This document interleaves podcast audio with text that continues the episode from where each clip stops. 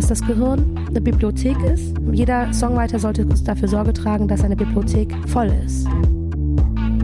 Es bedarf nur eine Person, die sagt, da ist was, das wollen wir fördern. Es sind unheimlich viele Lehrjahre dabei und viel, viel, viel Songs. Wenn ich den Raum nicht kenne, kann ich ihn auch nicht bespielen. Am Anfang wurde ich genauso abgezogen wie viele andere auch. Es reicht nicht mehr zu sagen, ich mache Musik und finde mich und ich bin toll.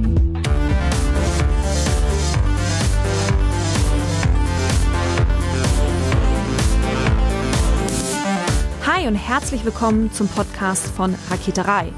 Ich bin Imke Machura, ich wohne in Hamburg und mein Herz schlägt für Musik. Ich habe meine Leidenschaft zum Beruf machen können. Ich promote, ich bucke, ich manage ein Indie-Label. Ich bin Macherin. Ich bin eine von wenigen und ich frage mich schon lange, warum. Deswegen habe ich mich auf die Suche gemacht und ich habe Antworten gefunden. In dieser Podcast-Serie porträtiere und interviewe ich Frauen, die die Musikbranche prägen und mitgestalten. Ich zeige, wo die Frauen, Ladies und Bitches der Musikbranche stecken. Und noch mehr. Ich beantworte euch durch diese Interviews zentrale Fragen zur Musikbranche, mache auf Vorbilder sowie Vielfalt aufmerksam, empowere und vernetze. Klingt gut, oder? Hi Michelle, herzlichen Dank, dass du dir Zeit genommen hast. Ja, herzlichen Dank für die Einladung, liebe Imke. Du bist Sängerin, Künstlerentwicklerin, Dozentin, Songwriterin und Publisherin und hast mit vielen musikalischen Größen wie zum Beispiel Aurora oder auch Alice Merton zusammengearbeitet mhm. und bist mehrfach Gold- und Platin-Gewinnerin. Du bist ja. quasi ein Hans Dampf in allen Gassen. Genau. Vermutlich kann man das so zusammenfassen. Ja. Du bist schon wahnsinnig lange in der Musikbranche tätig. Ich habe online auf einem Blog oder ich glaube, das war ein Interview gelesen, dass du Teil der Branche bist, seitdem du 15 oder 16 bist. Mhm, das stimmt, genau. Du hast damals eine Single veröffentlicht und mhm. wurdest dann bei der B bei der EMI. Ich wollte gerade sagen, bei der BMG. Da nee, bin ich jetzt. Aber damals war ich bei der EMI. Ich habe es eigentlich schon fast alle durch. Genau, da wurdest du dann direkt unter Vertrag genommen. Ja. Wie war dein Weg in die Musikbranche? War das bei dir im Elternhaus irgendwie angelegt oder, oder woher, woher kam dieser Wunsch, in diese Branche zu kommen oder zu gehen? Ja, ich glaube, dass äh, wie bei den meisten ist es tatsächlich so, dass ich jetzt nicht gedacht habe, wow, ich will in die Branche, sondern für mich war es so, dass ich halt immer Songs schreiben wollte. Ich denke, dass viele Leute, die halt Songs schreiben oder überhaupt irgendwelche künstlerischen Aktivitäten nachgehen, eigentlich eine Unterhaltung mit sich selbst suchen. Das heißt, dass sie erstmal versuchen, das alles hier draußen zu verstehen, indem sie irgendwie das dokumentieren, was im Gehirn und im Herzen und in der, in der Seelensuppe so abgeht, weißt du? So, und das ist schon mal der, der wichtigste Bau, also der Baustein. Ich komme natürlich von einer dysfunctional Familie, ne, also wie fast alle von uns. Meine Eltern haben sich getrennt, da war ich acht. Mein Vater hat uns alleine großgezogen, ich und meine Schwester. Meine Schwester war eins. Ich ging auf eine englische Militärschule, dieselbe Schule übrigens, wo Pete Doherty hinging und auch äh, Tinette Tickerer. Genau, und die, das war halt in Deutschland, in München-Gladbach. Also einmal in Düsseldorf-Ratingen und dann halt in München-Gladbach an der Kent School. Ich fing an, Tagebuch zu schreiben. Und am Anfang, also vorne stand halt immer diese ganzen normalen Mädchensachen, wie zum Beispiel, der mag mich, der mag mich, so, ne? Und heute im Reitstall, ne? du so. Und hinten fing ich halt an, Songs zu schreiben. Dadurch, dass wir zu Hause immer Radio gehört haben. Also ich bin totales BFBS Radio Kid. Wenn ich jetzt noch meinen Vater besuche, von morgens bis abends läuft BBC Radio, also BFBS Radio. Das ist so ein Service Radio für die militärischen Streitkräfte. Ich habe das als Techno-Radiosender in Erinnerung. Ja, ja, das lief samstags nachts, war, war ging es immer voll zur Sache. Hat mein Vater auch gehört. Aber ja, ich hatte dann äh, angefangen, Melodien zu schreiben. Also ich habe richtige Strukturen schon gehabt, First, Bridge, Chorus und so weiter und so fort und habe das aber immer so ein bisschen geheim gehalten. Und dann fing das so an, gradually, dass ich halt gesagt habe, okay, darf ich ein Keyboard haben zu Weihnachten? Habe ich ein Keyboard bekommen? Dann wollte ich eine Gitarre. Also es fing natürlich alles mit der Blockflöte an. Furchtbar, wie glaube ich bei allen Kindern, die in Deutschland groß werden, die kriegen alle diese verdammte Blockflöte. Genau. Das erste, was ich mir selbst beigebracht habe, war das Themenlied von Don Röschen, dieses da da da da da da da da da da da da da, weil ich natürlich auch trotzdem immer schon bilingual war. Ich war immer schon zweisprachig, dadurch, dass ich auch nach der Schule mal, damals zum Reitstall gelaufen bin und Dressurreiten tatsächlich gemacht habe, hatte ich immer zwei Freundeskreise auch. Also ich hatte meine deutsche Welt und meine englische Welt. Dann bin ich mit 14 eine Band, mit 13, die hieß One Spirit damals. Die haben so Coversongs gemacht. Die waren alle schon Studenten. Voll alt. Und deswegen bin ich auch, unterrichte ich auch so gerne, weil ich weiß, dass es bedarf nur eine Person, die sagt, da ist was. Das wollen wir fördern. Und das hatte ich bei meinem Musiklehrer, Mr. Lewis damals, der mich tatsächlich in eine Punkband reingesetzt hat. Weil wir hatten ja viel länger Schule, wir hatten ja immer auch eine Stunde Mittagspause und so. Wir hatten viel Zeit, Musik zu machen. Wir hatten auch einen Klavierraum, wo ich mich dann eingesperrt habe, wenn ich traurig war. In der Militärschule hatten In der Schule, alles? ja. Wir hatten sogar eine eigene Disco, jeden Freitag.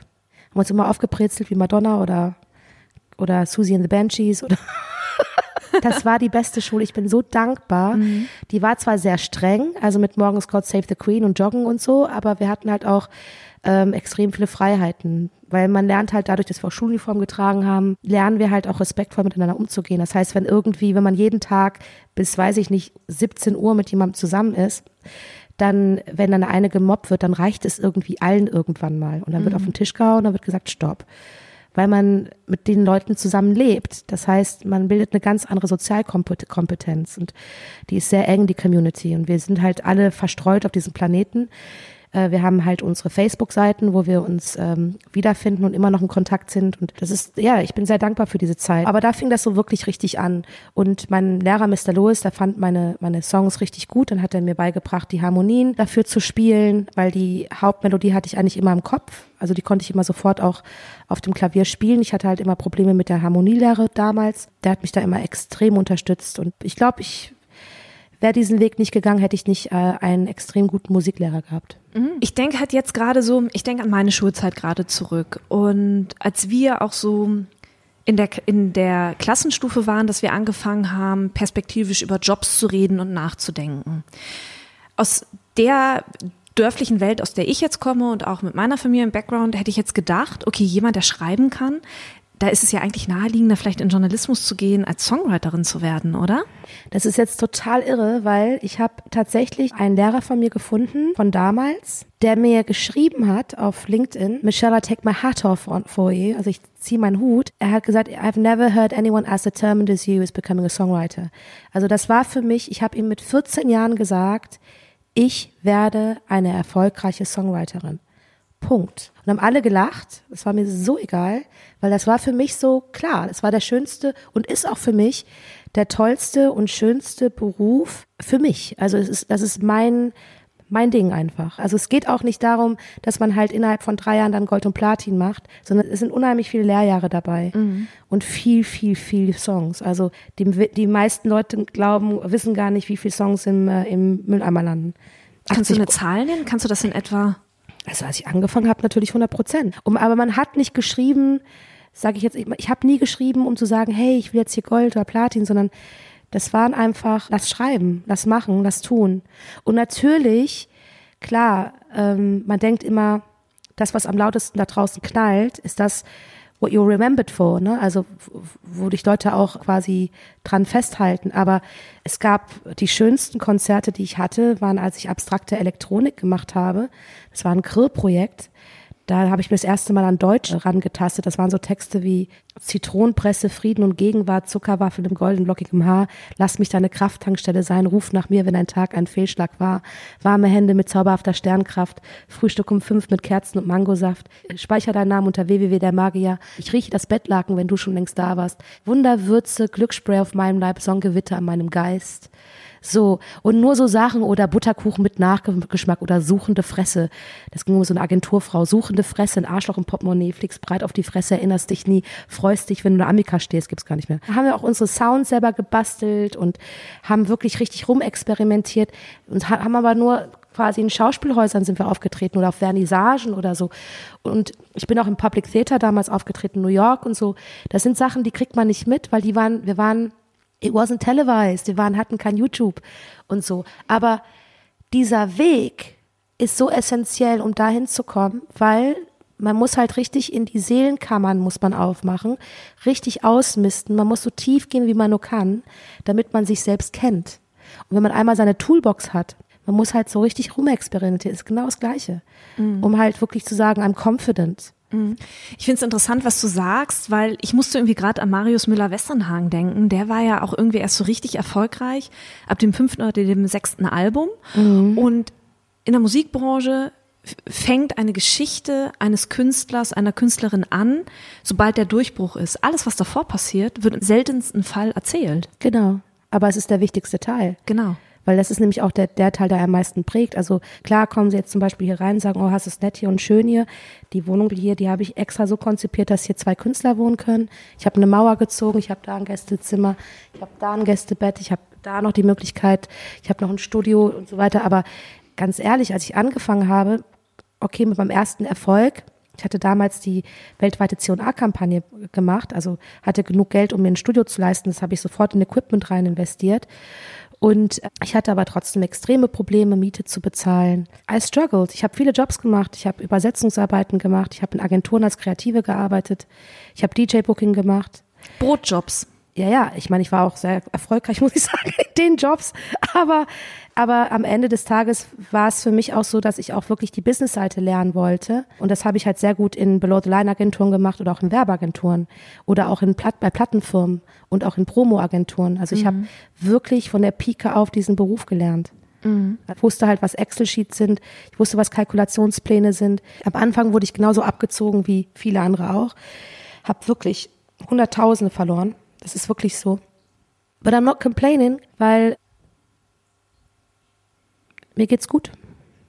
Mhm. Ne? Und mittlerweile weiß ich halt, worauf ich achten muss und kann gewisse Paragraphen verstehe ich und so.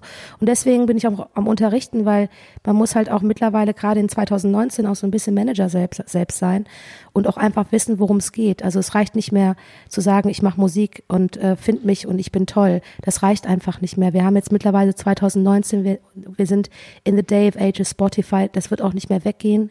Und da kämpfe ich ja auch sehr. Ich war zum Beispiel letzte Woche im EU-Parlament und so. Also ich kämpfe auch für unsere Rechte. Ne? Paragraph 17, sehr wichtig für uns.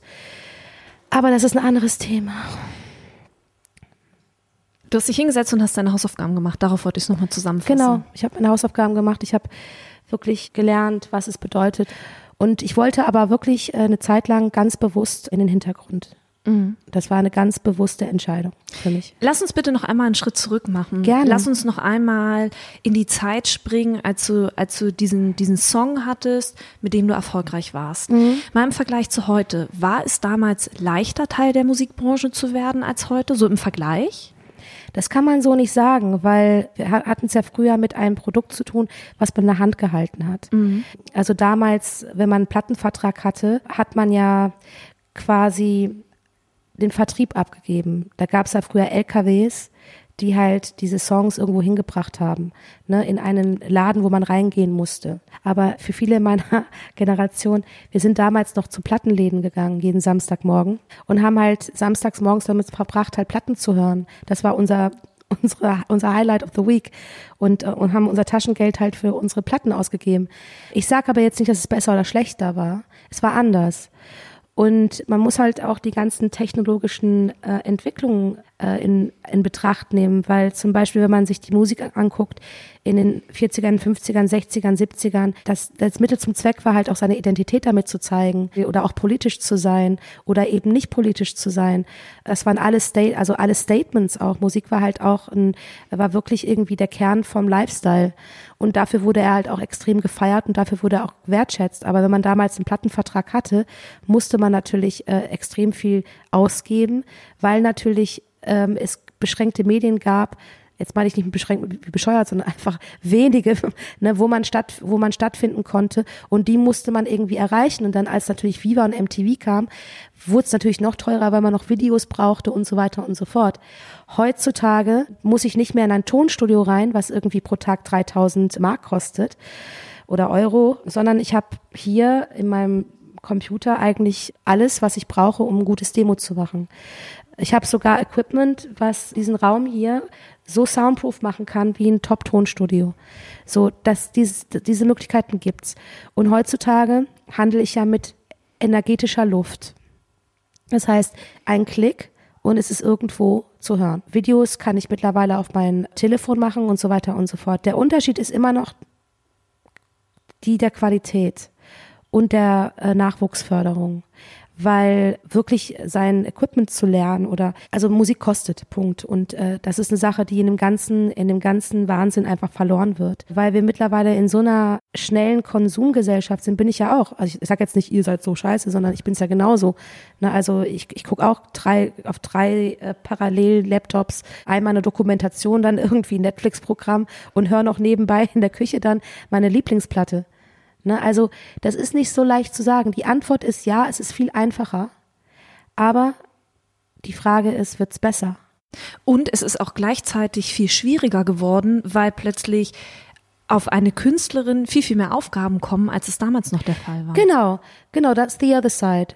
Ich war letztens, ich werde den Namen jetzt nicht sagen, aber ich war letztens bei Instagram Star und das ist richtig stressig. Also das ist halt äh, jeden Tag sich neue Stories ausdenken und so weiter und so fort. Und, und das ist fast schon so, wie als würde man damals auf Promotour gehen. Aber trotzdem ist natürlich dieses Social Media ist Teil der, der Branche geworden. Man kann es hassen, aber es ist nun mal so. Oder man macht es ex, man macht es extrem anti, aber dann muss man halt auch andere Wege finden, um das auch wieder aufzufangen. Mhm. Das heißt, man geht viel, man geht viel stärker ins Profiling rein. Also für was stehe ich, äh, was will ich sagen, wie ist meine Soundwelt. Und natürlich äh, fallen viele in den Trap rein, äh, so klingen zu wollen wie die anderen. Das war früher auch so. Also ich glaube, Individualismus ist einer der wichtigsten Kerne oder halt einen richtig guten Popsong zu schreiben. Es ist immer noch so schwer, wie es damals auch war. Also das ist wirklich das Allerschwierigste, ist wirklich einen richtig guten Pop-Mainstream-Song zu schreiben, der durchkommt. Wann kommt ein Song durch? Was macht ein Hit zum Hit? Also ich habe ein Parameter, wo ich sage, es berührt mich, es toucht mich. Mhm. Also als wir Running with the Wolves geschrieben haben, habe ich am Ende des Abends gesagt, jetzt, das ist ein gutes Stück, ich bin stolz, ich kann heute Abend gut schlafen. So, wenn das dann durchkommt, ist es super. Also das Ding ist, ich glaube, tatsächlich ist Musik eine Unterhaltung. Also viele Leute sagen, ja, Unterhaltungsmusik ist schlecht, aber jede Musik ist eine Unterhaltung. Ob ich jetzt Leonard Cohen höre oder ob ich jetzt Billie Eilish höre, wir unterhalten uns. Also es ist ein Austausch zwischen Energie, Erfahrung und Gefühlen. Und eine, also ein Musikstück funktioniert dann, wenn die Unterhaltung eine gute ist für den Zuhörer und für den er spricht. Aber lass uns mal auf die Songwriterin gucken. Ich meine, dass ein Song ein Hit wird, mhm. muss die Songwriterin ja sicherlich auch so gewisse Fähigkeiten oder Gaben oder was auch immer Klar. mitbringen. Klar. Was ist in dieser Toolbox drin? Was würdest du sagen? Das kommt immer auf den Künstler an. Also ich kann, ich arbeite mit einer Aurora ganz anders, als ich jetzt mit äh, The Red Moon arbeite oder mit äh, Michael Leonardi arbeite oder mit Robin Schulz arbeite oder Paul van Dyk arbeite. Das meine ich aber mit diesen Flächen.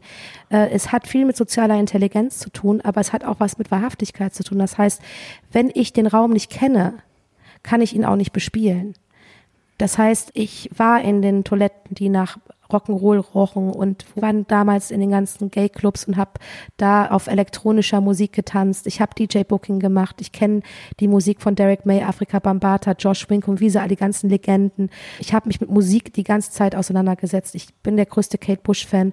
Und ich sage jetzt mal so, wenn man Kate Bush kennt, dann unter die, die Frequenz von ihr und das dann in den Zeitgeist übersetzt, dann kommt man auf sehr viele sehr erfolgreiche Künstler heutzutage. Mhm. Und trotzdem muss es immer individuell geschneidert sein. Also ich glaube, das Wichtigste ist immer die Unterhaltung, bevor man arbeitet, um halt wirklich herauszufinden, was hat der Künstler zu sagen, für, für was steht der Künstler, was will er sagen, wo klingt der gut. Da, gehen, da, da geht ein sehr, sehr, sehr komplizierter Prozess im Gange. Der ist wirklich hochkomplex und den kann man so nicht erklären. Frag mich auch immer, wie ich es mache. Ich, ich weiß es selber nicht, wie ich es mache. Ich bin dann so, wenn ich, wenn ich schockverknallt bin, ein Künstler, und das passiert mir dann, dann bin ich so verknallt in diese Energie und diese Welt oder, oder stell mir vor, wo konsumiere ich den? Also zum Beispiel, ich stelle mir vor, dass ich im Auto fahre und ich will das jetzt hören. Oder ich stelle mir auch alles in Farben vor. Oder ich kenne auch das Gefühl, um fünf Uhr morgens zu wissen, jetzt will ich den Song nochmal hören. Diesen Song muss ich jetzt hören, damit es mir gut geht, damit ich sage, jetzt kann ich glücklich nach Hause gehen. So, ich sag nur, mach die Toolbox so voll wie möglich und vor allen Dingen konsumiert viel Musik. Und das Wichtigste ist wirklich, und das, ich habe damals gedacht mit so einer Naivität, ich bin so geil, ich bin so super, was muss ich denn mich irgendwie weiter, äh, weiterbilden? Das ist der größte Fehler. Wie du siehst, das ist jetzt hier mein, mein Buchschrank. Da stehen halt viele äh, Philosophen drin. Von den Schrank, Schränken habe ich vier mehr. Also ich habe eine richtige Bibliothek und dann natürlich auch noch die Bibliothek, die ich im Internet noch gefunden habe, wo ich halt einfach Poesie höre, Philosophie mir reinziehe, viel, mich viel über Religion aus, mit auseinandersetze und so und einfach äh, mir Zeilen aufschreibe, die mich triggern. Das heißt, ich bin immer vorbereitet vor einer Session. Mhm. Immer. Also das Ding ist einfach nur, ich sehe mich gerne als, als Backup mhm. oder als Medium. Das heißt, ich lasse aber jeden seinen Raum. Das heißt, ich greife dann nur ein, wenn ich merke, oh. Mhm. Ja. Aber dann bewegst du dich ja gedanklich weg von dem, einen Künstler oder eine Künstlerin als Produkt zu sehen. Absolut. Absolut. Das Ding ist, wir besprechen das erstmal, aber dann füllen wir diesen Nukleus, sage ich mal, mit Leben. Mhm. Aber das Le dieses, was, was das Leben da was das Leben bedeutet, das muss schon wahr sein. Also da muss schon, was ich meinte, da muss schon wirklich die Wahrhaftigkeit drin sein. Das muss auch äh, sprachlich auf einer gewissen Art und Weise ihr sein. Es ist ein Unterschied auch mit Sprachgebrauch, ob ich Urban mache, ob ich Dance mache, ob ich jetzt äh, Left Field äh, Pop mache. Mhm. Das ist ein sehr komplexer Thema. Das Ding ist nur, ich sehe das so, dass das Gehirn eine Bibliothek ist. Jeder Songwriter sollte dafür Sorge tragen, dass seine Bibliothek voll ist. Aber auch jeder Journalist, jeder Schreiber an sich, jeder Drehbuchautor, jeder äh, Werber auch. Mhm. Ne? Okay, Werbung ist nochmal eine ganz andere Sache. Aber ich sag jetzt mal, vor allen Dingen Songwriter, vor allen Dingen Autoren. Aber wie siehst du dann zum Beispiel Frauen wie Britney Spears oder wie eine Christina Aguilera oder auch eine Pink? Sind super, äh, okay, Pink ist tatsächlich eine super Writerin. Das sollte man wirklich nicht unterschätzen. Mhm. Die schreibt. Die schreibt richtig gut. Lady Gaga ja auch. Lady Gaga auch, genau. Jemand wie Britney Spears oder Christina Aguilera sind ja noch so, das sind ja noch so die Stars aus den 90ern. Mhm. Die hatten natürlich extrem gute Songwriter und ohne diese Songs wären sie niemals dahin gekommen. Also ohne Max Martin. Ich habe auch damals äh, in dem Studio gearbeitet von Max Martin, also bei, im Cheiron Studios und konnte mir das auch reinziehen, wie die arbeiten. Die haben phonetisch so sauber gearbeitet. Das war mir, das fand ich schon shocking damals. Also da hatten die auch keine Scheu, lazy mit crazy zu reimen. Ne? Also das ist halt richtige ich fast schon Algorithmen in den 90ern gewesen. Und er hat natürlich auch eine ganz eigene Formel entwickelt mhm. und die funktioniert bis heute. Und der hat astreine Songs geschrieben, dieses Team. Damals hatten die ja für Backstreet Boys geschrieben, für Celine Dion geschrieben, für Britney Spears geschrieben, ähm, für diese ganzen Künstlern geschrieben. Und das war einfach eine Hit Factory, genauso wie früher Stock Aitken und Waterman eine, mhm. eine Hit Factory waren. Manchmal, manchmal passiert das. Ne? Aber das ist dann für mich, dass Christina Aguilera ist eine fantastische Performerin. Und Britney Spears ist für mich eine fantastische Performerin. Mhm. Das heißt nicht, dass sie besser oder schlechter sind als irgendjemand anders. Ich meine, sie haben eine riesen Zielgruppe, sie haben ganz vielen Leuten geholfen mit ihrer Musik. Ich meine, wenn es mir schlecht geht, tanze ich immer noch heimlich zu Toxic, ja. Deswegen haben sie ihren Job gemacht. Na, also ich bin da nicht so streng, weil das ist ja das Lustige. Äh, diese viele Medien werden ja dafür, dafür bezahlt, als Freigeister sich zu beschimpfen, aber trotzdem halt die heftigsten zu sein, die Leute in Kartons rein das ist so ein bisschen so, ich nenne das immer Ego-Bereicherung, wo es heißt, wenn du das hörst, bist du richtig cool. Wenn du das scheiße findest, bist du richtig kacke. Aber die Wahrheit ist, wenn man zum Beispiel jetzt mal den Soundtrack von seinem Leben sich mal reinzieht, wie unfassbar unterschiedlich dieser Soundtrack ist. Aber genau das ist es, weil wir sind ja hochkomplexe Wesen. Wir haben ja unheimlich viele Seiten an uns. Mhm. Also man kann sich freuen, man kann oberflächlich sein und dann geht man halt aber auch in Thinking Mode und dann möchte man umarmt werden von Poesie. Aber die Frage ist ja, um nochmal einmal kurz auf Britney Spears und Christina Aguilera zurückzukommen, waren das tatsächlich gute Songwriter oder haben diese Menschen einen musikalischen Zeitgeist kommen sehen, den sie einfach übersetzt haben? Ich glaube, es ist eine Kombination aus beiden. Mhm. Weil erstmal mit diesen Hooks auch, ich meine, Hit Me Baby One More Time, da war letztens, habe ich so eine Serie auf Netflix geguckt und dann, das war auch so eine Dame-Serie, ich weiß nicht mehr, was es war. Auf jeden Fall hat diese Frau in ihrem, das, die ist eine Zeitmaschine gewesen und hat dann vor ihrem Literaturprofessor Hit Me Baby One More Time als Poesie vorgetragen. Und hat es so richtig gescreamt, so fast so wie so ein Poetry Slam. Und alle hatten Tränen in den Augen, weil sie so erfasst war. Und das, das war so, ich musste so lachen. Ich fand das fantastisch. Es ist immer eine Sache der Perspektive. Kann jeder erfolgreiche Songs schreiben? Bestimmt, wenn sie danach brennen. Also ich glaube, eine Affinität muss man schon haben. Ich glaube, was man haben muss, ist ein Brennen. Mhm. Ich glaube, man muss für etwas brennen, egal was man tut in der Kunst. Wenn man nicht brennt, dann, dann bringt das nichts. Man muss auch ein bisschen wahnsinnig sein. Mhm. Also man muss ganz schön wahnsinnig sein. Als dir Alice Merton begegnet ist, hast du das in ihr gesehen? Ja. Alice war aber meine Studentin an der Popakademie. Mhm. Genau. Äh, Alice hat sehr hart gearbeitet. Was hat sie genau gemacht? Die hat Singer-Songwriter studiert. Die mhm. hat den Bachelor gemacht. Aber ich sag mal, als ich das erste Mal No Roots gehört habe im Studio vom Nico Rebscher, äh, Nikolas Rebscher, mit dem ich ja auch Aurora mache, mit dem ich ja auch Nico Santos äh, Rooftop mitgeschrieben habe und so. Und er äh, hat mir dann mal No Roots vorgespielt und äh, wir haben dann an unseren Songs gearbeitet. Dann bin ich zurück und habe ich gesagt, Nico, ich krieg diesen scheiß Song nicht mehr aus dem Kopf. Perfekt. Ja, ich so, ich laufe seit ungefähr fünf Stunden mit dieses I got no roots, I got no roots, so, ne?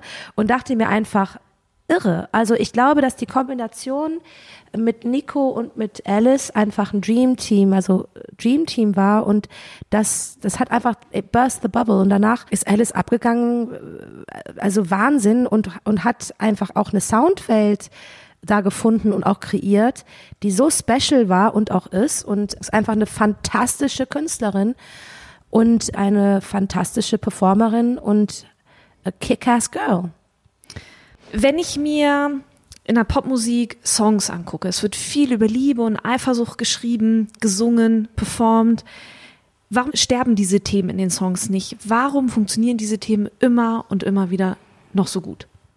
Weil wir Menschen reproductive, reproduktive Desires haben. Mhm und wir in unseren Körpern ein chemischer Prozess äh, durchge abgeht. Und das eine ist natürlich das, was das Größte im Leben ist, und das ist die mhm. Liebe. Und dann kommt natürlich der ganze chemikalische Wirrwarr, wie verliebt sein. wie zu reproduzieren zu wollen, wie mhm. eine Familie zu gründen. Und da gehört einfach viel Liebe, Triebe, Geschiebe mit dazu und viel Herzschmerz. Und ich meine, ich, ich rede jetzt so kühl darüber, aber das ist nun mal der schönste im Leben und die größte Tragödie im Leben. Ne? Also Beziehungen an sich ist das, ist, ist quasi der Klebstoff unserer Gesellschaft. Ne? Und nichts ist schöner und nichts ist so verletzend wie Beziehung und, und nichts beschäftigt uns mehr als das. Also mhm. deswegen ist dieses Thema für immer relevant. Mhm. Ich habe letztens nochmal Nothing Compares to You gehört von Sinead O'Connor und dachte mir einfach, Prince war so ein Genie und was für ein Lied. Also und das ist egal, ob man jetzt irgendwie gerade in Love ist oder halt gerade irgendwie getrennt ist oder whatever. Es gibt einfach so paar Songs, die sind so unfassbar gut, weil man sich immer wieder in diesen Songs, man kann da hineinkriechen. Und auch, was ich toll finde, ist, Songs sind einfach auch eine Zeitmaschine. Da gehen wir jetzt ein bisschen ins Spirituelle rein, aber genauso wie ein gutes Buch oder ein guter Film. Wenn man in diese Zeitkapsel drin ist, weiß man genau, wie man sich gefühlt hat, als man 17, 18, 19 war. Man ist auf einmal wieder in dem Raum, wo man war. Man, man, man geht wieder diese ganzen Gefühle durch und so. Und das heißt, dass so welche Songs halt niemals aussterben, weil manchmal, wenn ich zum Beispiel, jetzt geht's mir gerade fantastisch, mhm. mir geht's gerade richtig gut, aber ich habe halt eine sehr lange Zeit auch wirklich sehr viel gelitten.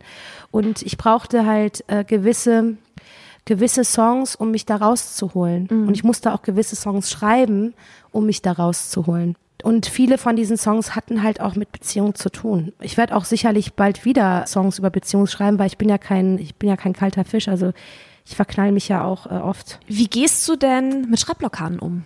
Äh, das ist ein interessantes Thema weil ich erinnere mich noch, als ich, das ist jetzt echt ein bisschen peinlich, aber ich sag's euch einfach, weil es lustig ist.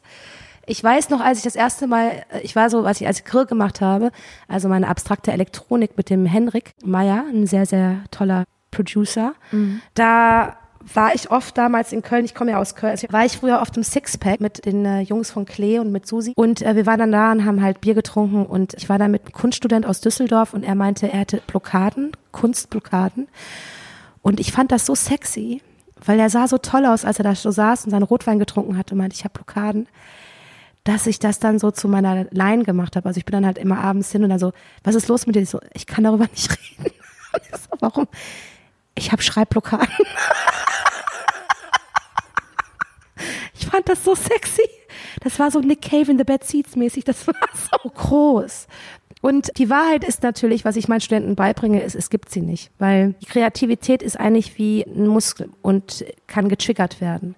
Das heißt, das eine ist zu sagen, ich bin gerade leer, ich habe ich hab gerade nichts zu sagen und ich namm mich, indem ich jetzt jeden Abend Netflix gucke oder ich, indem ich jetzt jeden Abend also trinken gehe oder indem ich die Haha, ich nenne es immer die Haha-Gesellschaft lebe, wo ich mich einfach namme, indem ich die ganze Zeit mich künstlich happy mache, so.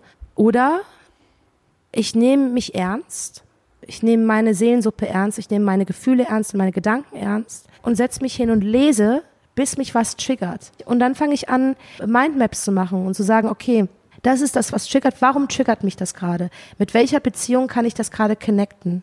Und wie würde ich das jetzt in 2019 sagen? Mhm. Und warum will ich das sagen? Was hat das mit mir gemacht? Und wenn man dann einfach man merkt, okay, ich kann jetzt loslassen und einfach auch mal schreiben ohne Ziel.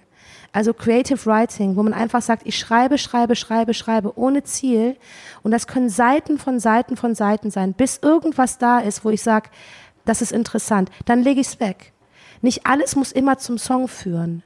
Aber das sind wichtige Prozesse. Ich sage jetzt mal, äh, auch ein Prozess von ganz vielen beschissenen Songs sind ganz wichtig, damit man dann zu einem kommt, wo man sagt, wow, da, da, das hätte ich jetzt nicht gemacht, wäre ich jetzt nicht, ne? Weißt du, was ich meine? Mhm. Und deswegen, Schreibblockaden gibt's nicht. Man muss einfach weitermachen, weitermachen, weitermachen, weitermachen, weitermachen. Und ansonsten mit anderen Leuten schreiben. Wie findet man die Leute, die zu einem passen, wenn man gemeinsam schreibt? Dieser Weg wird kein leichter sein. Das ist wirklich interessant, weil teilweise Leute wo ich es am wenigsten gedacht hätte, waren teilweise meine stärksten Partner. Also ich hatte eine sehr lange Zeit mit jemandem gearbeitet, der hieß Kiko, Multi-Instrumentalist, mittlerweile ein extremstens erfolgreicher Mischer, Mixer und Master, sehr musikalisch und den habe ich tatsächlich im Auto kennengelernt, als ich ihn abgeholt habe, auf dem Songwriter Camp nach zu Musti zu fahren. Und er war viel älter als ich. Ich war natürlich damals extrem extrovertiert, er eher introvertiert.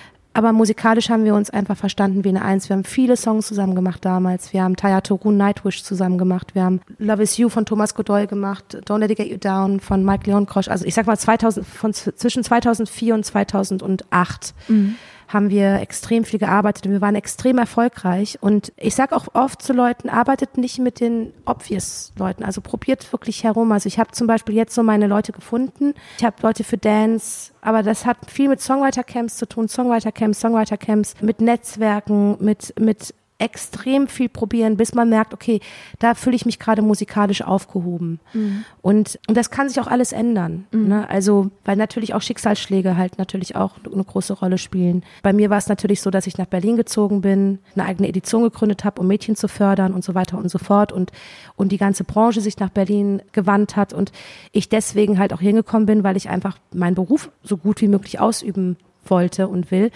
Und that takes courage that takes big steps. Und natürlich auch viel Einsamkeit, die ich am Anfang auch hier erlebt habe, ist auch klar, ne? Aber auch der Wille, halt, ne, sich weiterzuentwickeln und nicht aufzugeben und zu sagen, okay, dann stoße ich mich wieder ins kalte Wasser, fange wieder von vorne an, mach Versuch wieder von vorne und, und so weiter und so fort. Das bedarf aber auch viel neue Leute kennenlernen, checken, ausprobieren. Es gibt so viele Sachen, zum Beispiel es gibt bei uns das Summercamp in, in einer Popakademie, wo man mit ganz vielen verschiedenen Leuten arbeiten kann, wo man mit Coaches arbeiten kann. Es gibt so viel, da muss man, es gibt ein Reeperbahn-Festival, so viel, wo man einfach sagen kann, okay, let's try it out. Würdest du jedem empfehlen, an einem Songwriting-Camp mal teilzunehmen? Auf jeden Fall. Auch um einfach mal herauszufinden, ob es vielleicht nichts für einen ist. Also mhm. es gibt viele Künstler, mit denen ich arbeite, die könnten das nicht. Mhm. Aber das sind auch eher Künstler, die auch viel alleine schreiben und die dann zu mir kommen, um einfach vielleicht ein paar Singles, also vielleicht mal eine andere Frequenz reinzubringen. Ne? Also ich sag mal so, die meisten Künstler, mit denen ich heutzutage schreibe, schreiben viel alleine und kommen zu mir, um halt ein paar Songs zu schreiben fürs Album. Aber das wären jetzt nicht unbedingt Leute, die sich jetzt auf Songwriter-Camps wohlfühlen würden. Das ist aber okay. Die würden aber interessante Leute kennenlernen. würden aber auch gutes Feedback bekommen von Leuten, die halt auch sehr ehrlich mit Musik umgehen können. Mhm. Das heißt, they wouldn't waste their time. Ne? Dann gibt's andere Leute, wie bei mir, die, die, wo ein Songwriter-Camp damals bei Musti alles angefangen hat.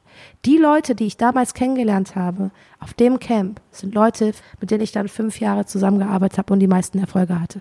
Mhm. Von einem Camp. Also ich höre so ein bisschen raus, es geht darum, dass man gerade als Songwriterin halt irgendwie seine Toolbox zusammen haben sollte. Man sollte seine Hausaufgaben machen, wenn es, keine Ahnung, um Themen wie Selbstvermarktung zum Beispiel geht. Wir hatten ja über Social Media gesprochen. Ich habe rausgehört, dass es auch wichtig ist, sich ein Team aufzubauen, mhm. sich Menschen zu suchen, mit denen man gut zusammenarbeiten ja, kann. Ja, ohne Team wäre ich nirgendwo. Also ich wäre nichts ohne mein Team wirklich, also äh, ich liebe sie auch über alles. Auch alle Leute, die damals da waren, danke euch, weil, also ich, je älter ich werde, desto dankbarer werde ich auch. Weil natürlich, ganz kurz, ich wollte mal eingehen, natürlich gab es auch ein paar Momente, wo ich echt erneut war und pissed off war und sauer war und so. Aber am Ende des Tages, man muss den Weg sehen. Man muss den Weg sehen und man muss dankbar sein, dass man den Weg gegangen. Ich bin dankbar, dass ich den Weg gegangen. Ich meine, ich bin immer noch nicht da, wo ich hin will, ne? By the way. Ich habe noch große Ziele. Ich bin immer noch am Anfang. Warum hast du Ziele? Weil du eine Vision hast. Richtig. Ich habe eine Vision. Und That one day. Und es gibt keine Schreibblockaden. Das finde ich eine sehr interessante Herangehensweise. Mal so zusammenfassend. Was muss ein Musiker, eine Musikerin möglicherweise mitbringen, wenn er oder sie in der Musikbranche bestehen möchte? Was würdest du sagen, was ist das? Okay. Neben Durchhaltevermögen. Ja, neben Durchhaltevermögen. Ich glaube tatsächlich, es hört sich jetzt doof an, aber ich glaube, dass meine Naivität und dieses immer, ich habe immer so ein, ich glaube so an gute Menschen. Mhm. Habe ich schon immer gemacht. Und das habe ich auch immer noch in mir. Also ich glaube immer an das Gute. Und das ist tatsächlich, äh, wenn ich jetzt äh, zurückblicke, war das das größte Geschenk. Weil wenn ich da mal gefallen bin, okay, das war doof, next. Also so wirklich, ne? Manchmal habe ich eine Zeit gebraucht, meine Wunden zu lecken und einfach mal irgendwie so ein bisschen mich in die Ecke zu setzen und so. Und manchmal, manchmal war dieses manchmal auch ein Jahr oder zwei. Aber ich hatte immer gute Leute um mich herum, viele Freunde, tatsächlich viele gute Freunde, Leute, die Verständnis für mich hatten, Leute, die mich immer aufgebaut haben. Ich habe eine, eine tolle Gruppe an Freundinnen um mich herum, die ein unfassbares Verständnis dafür haben, haben, dass ich kaum da bin. Also eine Mädchengruppe in Köln, hier in Berlin, tolle Leute. Tatsächlich, was ich ja meinte mit Beziehungen, ist Klebstoff. Und es ist auch wirklich so, Leute, die dann doch es immer wieder mit mir gut meinen. Und das ist so wichtig. Egal was man tut, egal was man macht, Familie und Freunde und natürlich der Wahnsinn und natürlich auch so ein bisschen im Berufs, also im Berufsfeld auch ein bisschen strategisch denken. Ich lasse mich auch nicht mehr unterbuttern. Das ist so eine Sache, auch zu wissen, was sein Wert ist, ohne irgendwie arrogant oder scheiße zu sein, sondern was jetzt gerade so schön ist, ist, dass diese Bewegung auch mit Frauen in der Branche, mit dieses selbstverständlich haben wir eine Kurie, die 50-50 ist und weißt du so, ne? Da passiert gerade so viel und ich habe da, darauf ja so viele Jahre auch gewartet und fing ja auch mit dem Unterrichten an, weil ich halt nicht wollte, dass viele meiner Studenten denselben Fehler machen, die ich mache und so. Und das, da gehört einfach auch mit dazu, educate yourself. Wisst, wovon ihr spricht. Hab keine Angst. Ja, Verträge sind dafür da, dass man einen abzockt. Dafür sind Anwälte da, um das, aber das nicht irgendwie als, oh mein Gott, ah, ne, sondern dafür sind sie da. Die versuchen es erstmal. It's their job. So, dann hol den guten Anwalt, mach das und dann you're safe. Red mit deinem Anwalt, deinem Best Buddy, red mit dem Manager, kontrollier alles. So, und es gibt auch Wege, das zu tun, ohne viel Geld auszugeben. Hausaufgaben machen und ja. Gegenangebot machen. Genau. Ich weiß noch früher, weil ich fand es immer so schwierig, äh, Geld zu verlangen für das, was ich mache. Alle anderen haben immer Geld verdient. Ne? Also wie jetzt, Spotify machen tierisch viel Kohle, Google machen tierisch viel Kohle und man selber traut sich nicht zu sagen, Entschuldigung, ich würde ganz gerne mir ein neues Laptop kaufen. Michelle, gibt es noch irgendetwas, das du hinzufügen möchtest? Ja, also ich denke, was halt wichtig ist, ist, dass unser Beruf einfach äh, auch eine Zukunft hat. Oh ja. Ja, und deswegen, also ich bitte halt auch da sich Leute, auch, dass Leute sich informieren und das, also es gibt ja eine Firma, die quasi die, die most powerful Company dieser Welt ist und das ist natürlich Google. Es gibt nichts, was more powerful ist.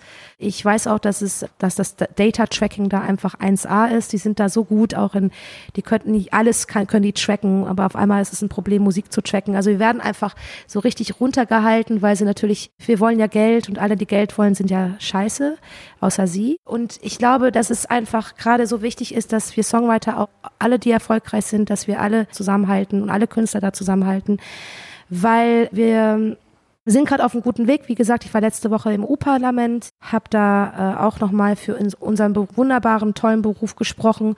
Und wir haben einen super Erfolg in Straßburg erzielt. Es ist wirklich ein super Erfolg. Bitte informiert euch, bevor ihr irgendwie basht. Denkt daran, wer euch da irgendwie die Gedanken füttert. Wir haben halt keine Multibillion PR-Agentur wie Google, sondern wir sind ein Verein, GEMA ist ein Verein, das vergisst man auch. Es ist, wir sind Mitglieder und bleibt on the, bleibt auf der Lichtseite des Lebens, Leute. So, und ich sag nur, wünsche euch einen wunderschönen Tag. Ich danke dir, dass du dieses Interview geführt hast. Das war Michelle Lennart. Herzlichen Dank, dass du dir Zeit genommen hast. Danke dir. Raketerei forever.